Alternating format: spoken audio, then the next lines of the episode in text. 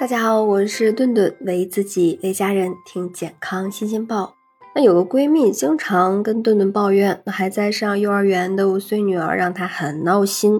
幼儿园老师总是找她说：“你家孩子很聪明，就是上课爱跑神儿，有时呀还跟爱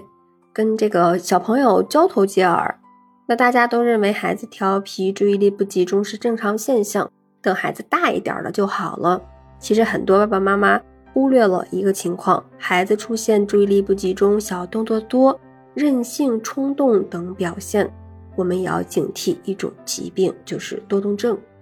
那儿童多动症呀，它又称为注意力缺陷多动症，或者是脑功能轻微失调综合征，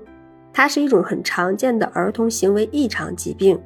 那这类孩子的智力是正常的啊，或者是基本正常。但是学习呀、行为还有情绪方面是有缺陷的，主要表现为这种注意力不集中，呃，注意力短暂，活动过多，情绪易激动，学习成绩呢也是普遍的较差，在家庭以及学校很难跟啊同学相处，日常生活中也是常常跟家长呀、老师也是让老师是没有办法。那么孩子多动就一定是多动症吗？其实。呃，这个也是一个很现实的问题啊。从医学的角度来说呢，就是多动症的诊断和鉴别的问题了。临床上呢，详细啊，会通过一些详细的这个询问病史，顺产呀还是剖腹产呀，呃，出生时有没有窒息啊等一些脑损伤史或者是生长发育史来了解这种症状的具体的细节啊，会进行一些嗯神经精神的检查、智力的监测。呃，注意力缺陷测试仪等一些呃量表的检查等等，就可以知道一个孩子的呃多动是正常的顽皮儿童，还是一个患有多动症的孩子。从这种表现来看呢，多动症的儿童跟这个顽皮的好动的孩子还是有明显区别的。第一个呢，就是他的关注缺陷。表现呢，就是与这个年龄不相称的关注集中困难，或者是关注时间比较短暂。常常是在听课呀、做作业或者是其他的活动时，这种关注难以持久。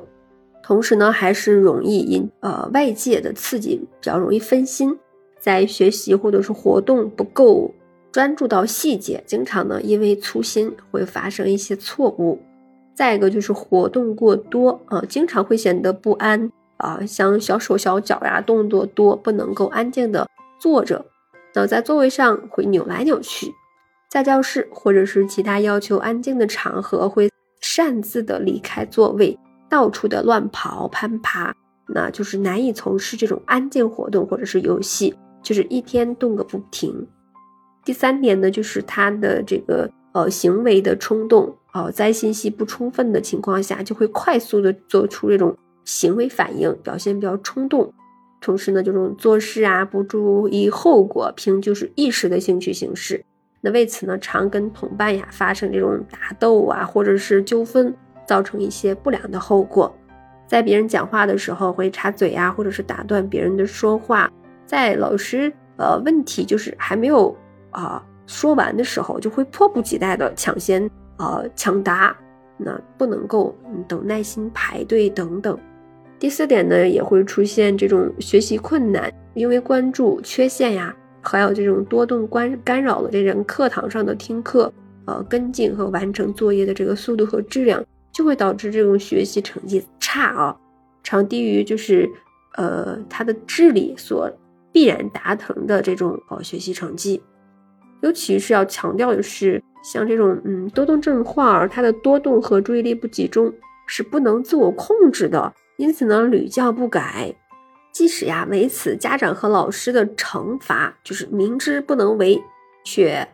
重复而为之，不能自控。那这就是有病无病的重要的临床的呃标准之一。